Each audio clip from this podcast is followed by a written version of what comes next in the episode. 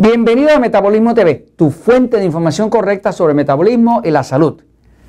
Combatiendo la culebrilla. Yo soy Frank Suárez, especialista en obesidad y metabolismo, y hoy quiero hablarte de la culebrilla. La culebrilla es una infección del virus de la culebrilla que se llama herpes zoster y puede ser bastante severa. Les enseño una foto por aquí. Por aquí tengo una. E, esta está feita. Por aquí pueden verla. Este, en verdad es algo que le pasa más que nada a las personas que ya van entrando un poquitito en edad eh, y hace lógica que sea así. Lo voy a explicar en la pizarra por qué. Voy a la pizarra un momentito. Fíjense, la culebrilla como tal es, ah, es una infección viral. Es una infección de virus. Eh, hay cuatro tipos de organismos que atacan el cuerpo. Están eh, las bacterias, los virus, los parásitos y los hongos, son cuatro tipos, ¿no? Este, el cuerpo, Tiene unos mecanismos internos que se llama el sistema inmune que combate muy muy bien los virus. De hecho, eh, lo más difícil eh, para controlar son los virus. La medicina moderna no tiene absolutamente nada que pueda combatir un virus. Realmente no lo hay. Lo que tiene la medicina son uno que otro medicamento que ayuda a contrarrestar los efectos secundarios de uno tener una infección viral, ¿no? Pero contra los virus no hay nada. Por eso es que los virus eh, han sido muy poco controlables. Ahora, este virus eh, de la culebrilla se llama, es un virus que se llama herpes zoster. Es pariente de la varicela. Eh, de hecho, cuando está atacando el cuerpo, lo que más se siente es un dolor punzante, un hormigueo, una picazón, como un leve calor o una fiebre y un cansancio continuo. ¿no? Estas son con las manifestaciones principales. Eh, eh, pasa mucho en las personas por arriba de 40 años de edad, aunque puede también dar en niños. Claro, lo que significa que hay una infección del virus herpes zoster, que, es, viene de la varicela, eh, es que a veces la persona ha tenido una infección de varicela en su juventud y esa infección pasó y la persona quedó inoculizada contra varicela. Pero ese virus de la varicela resurge, el mismo, años después resurge en el sistema nervioso. Porque la culebrilla lo que ataca es el sistema nervioso. Por eso es que es tan doloroso. Porque fíjese que toda la sensación del cuerpo usted la siente a través del sistema nervioso. Quiere decir que cuando ese virus se mete en la espina dorsal eh, y se mete en el sistema nervioso, donde quiera que se meta, como está en un nervio, que es lo que conduce la sensación del cuerpo, el dolor es intensísimo.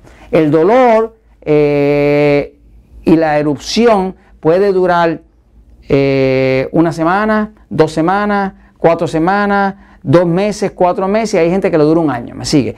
la duración va a ser equivalente a cuán fuerte esté el sistema inmune del cuerpo. Lo único que puede controlar un virus, lo único es el sistema inmune. El sistema inmune del cuerpo tiene unos complementos, unas células que se llaman macrófagos, que son unas células grandes que cuando encuentran un virus le dan la vuelta alrededor, lo cubren, producen unas enzimas que destruyen el virus. Pero eso solamente lo puede hacer el sistema inmune del cuerpo, no lo puede hacer eh, la medicina. La medicina no ha encontrado ninguna forma de matar un virus. De hecho, eh, cuando hay eh, una eh, infección de culebrilla, ¿verdad? Pues lo que la persona va a ver, las áreas más atacadas son aquí en el torso, empieza a salir como una culebra que sale o la parte de atrás y, casi llega hasta el frente.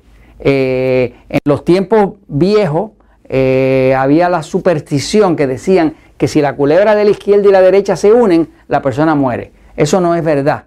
Este, solamente lo que significa que si está uniéndose un lado y el otro, pues lo que significa que ese cuerpo está bien débil, ¿no? Este, de hecho, el nombre culebrilla, la historia dice que lo desarrollaron los gauchos. Los gauchos en la Pampa Argentina eh, tenían la, idea de que la culebrilla, como parecía una culebra, eh, se les había eh, venido encima porque habían dejado sus rocas, sus ropas, perdón, secando arriba de un, de un, material que se estaba secando de trigo eh, y que ahí se había trepado esa culebra y después cuando se ponía la ropa encima se le pegaba la culebrilla. Eso es, superstición, ¿verdad? Pero de ahí salió el nombre de la culebrilla. En fin, ¿qué podemos hacer cuando hay una infección de culebrilla? Pues mire, las acciones verdaderas que se pueden hacer para combatir esto es levantar el sistema inmune. ¿Qué cosas levantan el sistema inmune?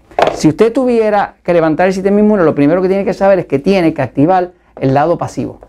El lado pasivo del cuerpo, no el lado excitado, hemos hablado de excitado y pasivo, el lado pasivo del cuerpo, que es lo que los médicos llaman parasimpático, parasimpático, ese es el lado que activa el sistema inmune, ese es el lado que le defiende, ese es el lado que mata a los virus. Si está activado nada más que el excitado, usted no se va a poder defender. Así que hay que activar el pasivo. ¿Cómo se hace? Pues usted pone magnesio suficiente al máximo del cuerpo, potasio.